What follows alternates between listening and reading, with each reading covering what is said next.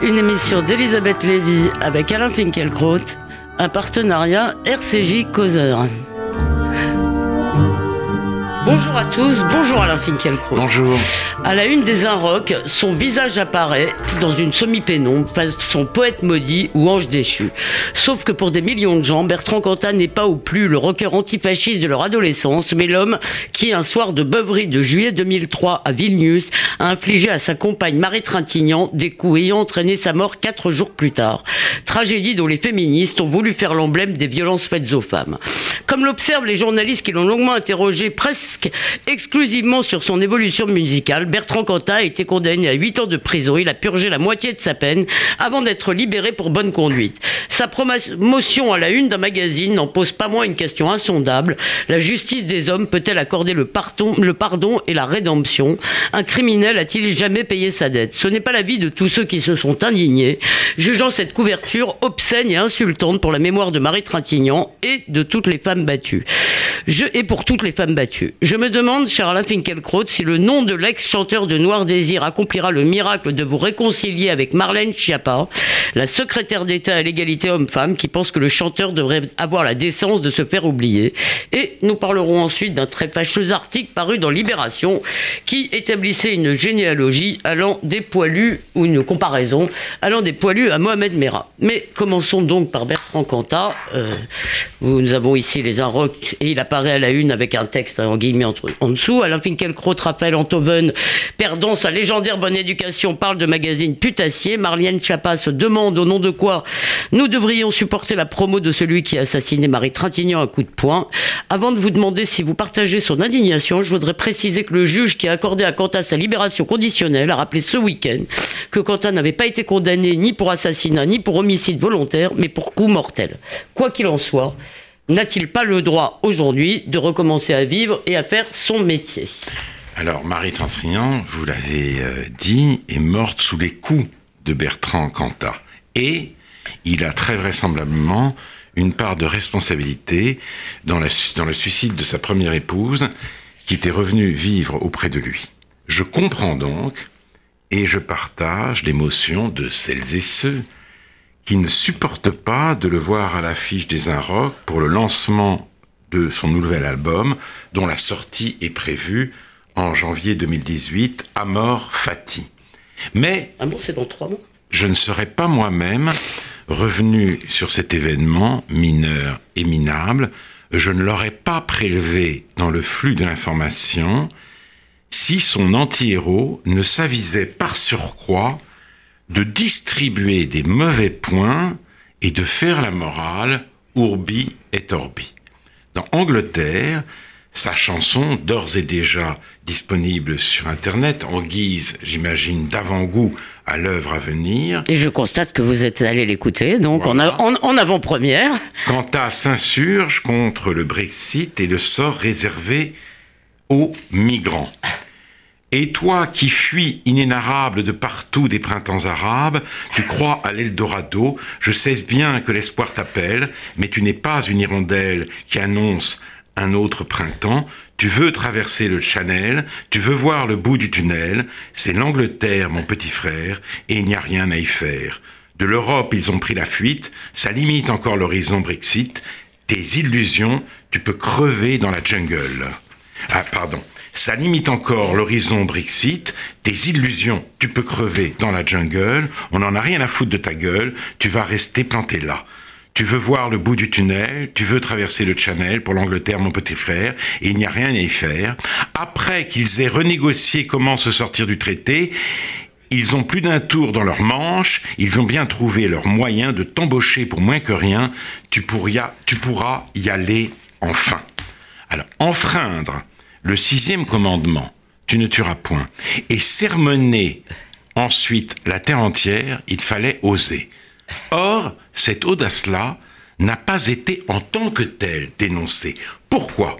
Parce que le sermon de Quanta agrée à une grande partie des gens qui ont protesté haut et fort contre son occupation éhontée de l'espace public, et plus profondément peut-être parce qu'il pousse à son paroxysme d'indécence un travers fort répandu dans les milieux de l'écriture, de la politique et du spectacle, la substitution de l'idéologie à la morale.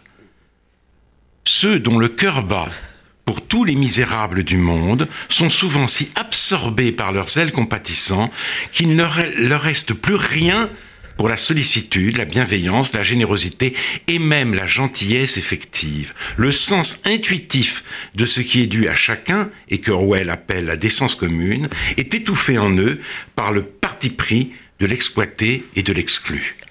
Euh, très bien, mais euh, excusez-moi, est-ce que ça justifie finalement qu'il soit censuré? Non, je ne pense pas. Voilà. Ça justifie qu'il soit censuré.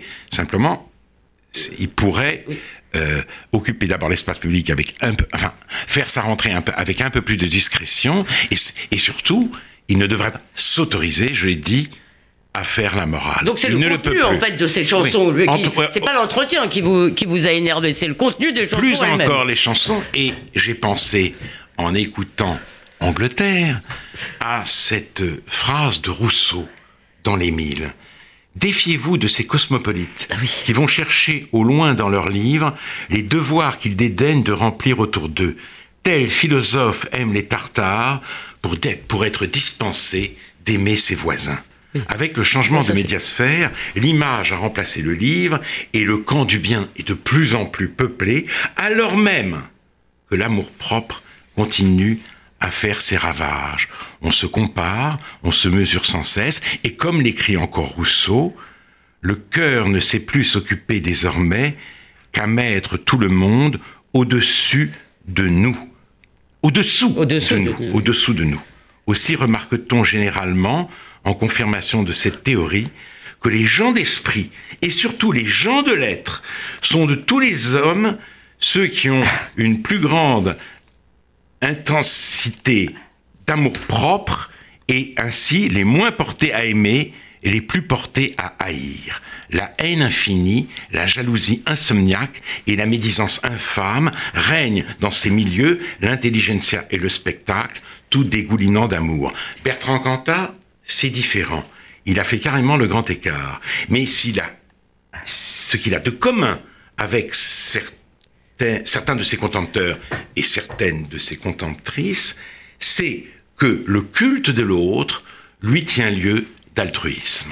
Alors merci euh, d'abord pour cette magnifique euh, euh, définition et je crois que des amoureux des Tartares, nous nous n'en manquons pas aujourd'hui. Alain Finkielkraut, est-ce que vous est-ce que vous voulez qu'on passe à l'autre sujet? Non, non parce que j'ai quand même quelques questions à vous poser sur la généralisation. Oui, alors je, voudrais, alors je vous laisse finir et après vous me laissez deux minutes oui, pour oui, questionner. non, voilà. Parce que l'autre, je dis le culte de l'autre lui tient lieu et a beau et, a beaucoup de gens avec lui, d'altruisme. L'autre ne figurait pas dans le lexique de Rousseau. Il est devenu récemment le héros de la philosophie et même de la langue ordinaire. Lévinas, il ne faut pas s'en cacher, a joué un rôle crucial dans cette promotion. Je le cite, la philosophie occidentale coïncide avec euh, euh, le rejet de, de l'autre ou l'autre en se manifestant, euh, pardon, la philosophie occidentale coïncide avec le dévoilement de l'autre ou l'autre en se manifestant comme être, perd son altérité. La philosophie est atteinte depuis son enfance d'une horreur de l'autre, d'une insurmontable allergie. Mais pour Lévinas, l'autre, c'est toujours un individu. C'est le prochain et c'est aussi le tiers. D'où l'avalanche des questions. Que sont-ils l'un à l'autre le tiers Que sont-ils l'un, l'autre et le tiers Que sont-ils l'un pour l'autre Qu'ont-ils fait l'un à l'autre Etc. La philosophie occidentale est finalement justifiée non plus comme amour de la sagesse, mais précisément comme sagesse de l'amour. Mais pour, pour ceux qui croient s'inscrire dans le sillage de Lévinas, aujourd'hui, euh, euh, l'autre, ce n'est pas une, un individu, c'est une une, entité. C'est celui que nous, ne sommes pas, nous les Français, nous les Européens, nous les Occidentaux, celui à qui nous faisons du mal. L'ancien colonisé, l'issue de la diversité, et maintenant le euh, migrant. Alors, entre la découverte de l'horreur italienne et l'occupation de la Cisjordanie, les Juifs se sont enivrés du doux parfum de l'altérité. Entre la découverte, pardon Entre la découverte de l'horreur hitlérienne et l'occupation de la Cisjordanie. Ils se sont enivrés du doux parfum de l'altérité, c'est fini, ils n'incarnent plus l'autre, ils l'écrasent, et ceux qui parlent en son nom les fusillent pour le moment du regard. Et euh, ces zélotes de l'altérité fustigent aussi avec Quanta l'inhospitalité européenne, convaincus qu'ils sont du droit de l'homme à, à, devenir citoyen du pays de son choix. Or, comme l'écrit Pierre Manant dans le Figaro de ce week-end, si un tel droit avait été reconnu dans le passé, et les grandes nations européennes n'aurait pu être construite et, les migrants n'auraient pu y trouver refuge. En attribuant des droits illimités aux individus détachés et en restreignant ceux des communautés instituées, on se rend aveugle euh, euh, au long effort d'éducation que réclame la formation d'une communauté humaine viable. Nous souhaitons la politique d'accueil la plus généreuse possible, mais le soin de nos communautés est notre premier devoir de citoyen. Ne nous croyons pas obligés de déraisonner pour prouver notre humanité. On, je fais, Vous pensez au pape, là, peut-être Oui, par exemple. Mais aussi à Quanta. On prouve son humanité aujourd'hui en oubliant à la fois les individus de chair et d'os et la réalité des civilisations au seul profit du face-à-face entre ces deux entités abstraites, l'odieux même et le merveilleux autre.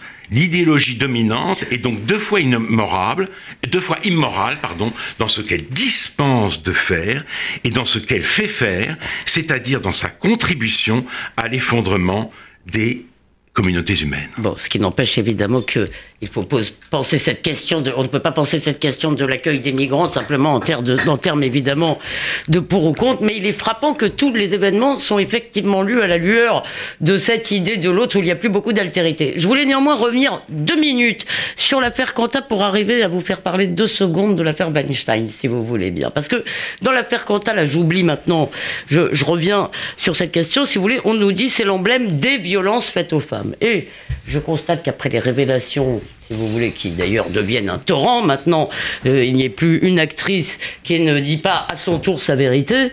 Euh, je constate qu'en France, on fleurit sur nos écrans, si vous voulez, les, bandeaux.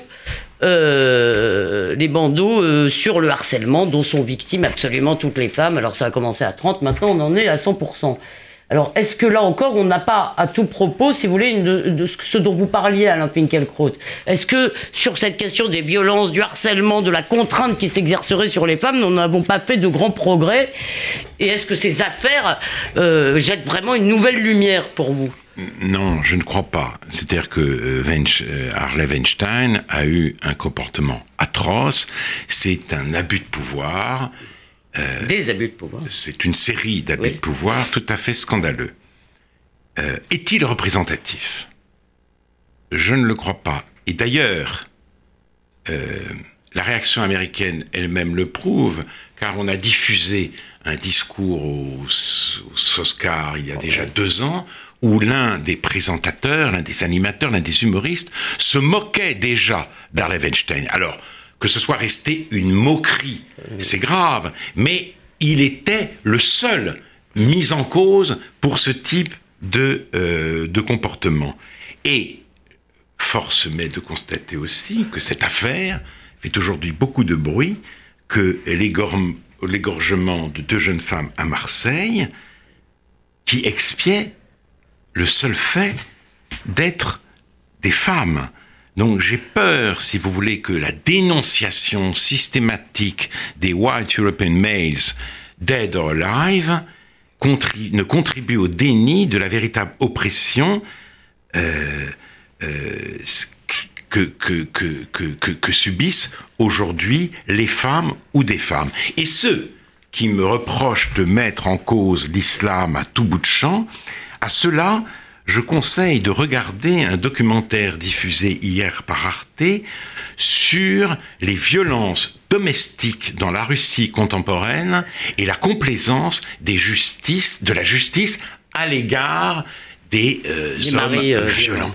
nous ne vivons pas dans nos sociétés, fort heureusement, pour nous sous la menace, ou vous ne vivez pas sous la menace de mâles prédateurs. Mais cette réalité existe, elle doit être dénoncée là où elle est. Et il ne faut pas euh, confondre les comportements particuliers avec les comportements euh, symptomatiques. C'est une commodité idéologique que de voir dans Harley Weinstein le symbole d'un fléau généralisé euh, dans les sociétés occidentales, il me semble. Bon. Merci, euh, cher Alain, pour euh, ce premier point d'éclaircissement. Sans doute aurons-nous l'occasion d'y revenir, car j'ai le sentiment qu'elle n'est pas terminée et que ses implications ici ne sont pas terminées non plus. Mais passons à l'affaire que j'appellerai malencontreusement sans doute Nicolas Mario, ou Mariotte, je ne sais pas comment on dit. Le 5 octobre, le Libé, des, donc comme chaque année, euh, Libé publie à l'occasion des rencontres de Blois un numéro qui est euh, presque entièrement rédigé par des historiens.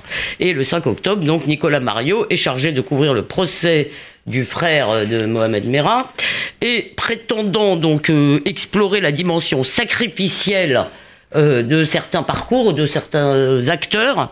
Euh, il compare la radicalisation de euh, Mera à celle de Robert Hertz, sociologue normalien, agrégé de philosophie, qui s'était courageusement engagé pour la France durant la Grande Guerre et qui est mort à Verdun.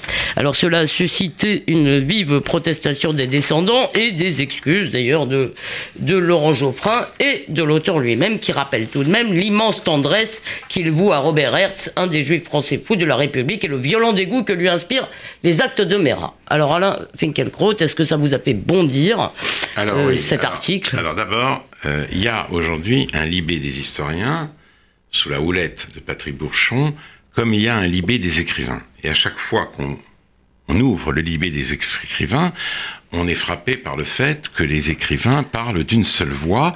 Ils font ensemble, tous ensemble, allégeance à l'autre à l'autre. Encore. D'ailleurs, à l'autre encore. le revoilà.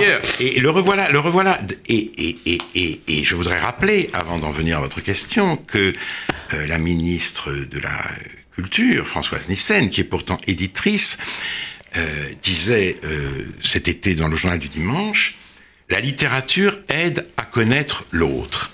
Cette phrase m'a laissé pantois parce que, au contraire, la littérature met l'autre à la porte pour s'ouvrir à la pluralité humaine. On y rencontre Swann, Raskolnikov, Emma Bovary, la Dame au petit chien, Lucien de Rubempré, Madame de Rênal, d'autres vies que la nôtre, mais l'autre jamais. Ce sont des autres tout de même. Troquer les autres pour l'autre, c'est troquer la littérature pour l'idéologie. Attendre de la littérature qu'elle nous, euh, nous fasse connaître l'autre, c'est la soumettre au diktat de l'idéologie. L'autre, dont on euh, fait aujourd'hui le nec plus ultra de l'éthique, est un véritable Attila conceptuel. Là où il passe, l'herbe ne repousse plus. D'où, si vous voulez, cet unanimisme euh, très, très, très, très singulier, enfin très étrange, euh, du Libé, très paradoxal surtout, du Libé des écrivains. vous en aviez parlé ici d'ailleurs. le Libé des historiens n'est pas moins unanime. Euh, la, ce n'est pas le pluralisme qui est de mise, mais c'est bien plutôt la surenchère.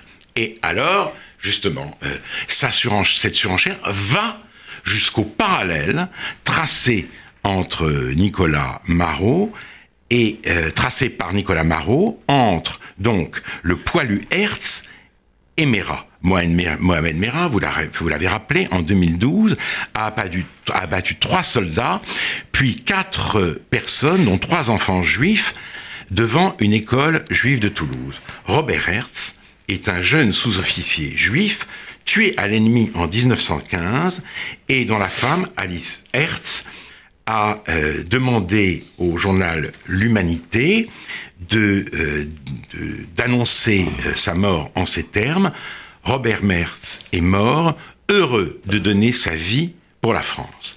Qu'ont-ils de commun, Mera et Hertz? Eh bien, nous dit Nicolas Marot, ils ont été tous deux radicalisés en famille. Si, en effet, comme tente à le montrer l'histoire mondiale de la France, la nation française n'est rien qu'un montage qu'un mensonge, qu'un fantasme, qu'une fiction idéologique, il n'y a pas de différence entre le fait de mourir pour la France en tuant des Allemands dont l'armée a envahi le territoire français et le fait pour l'islam en tuant des juifs. Dans les deux cas, guerre et djihad, euh, un même endoctrinement est à l'œuvre.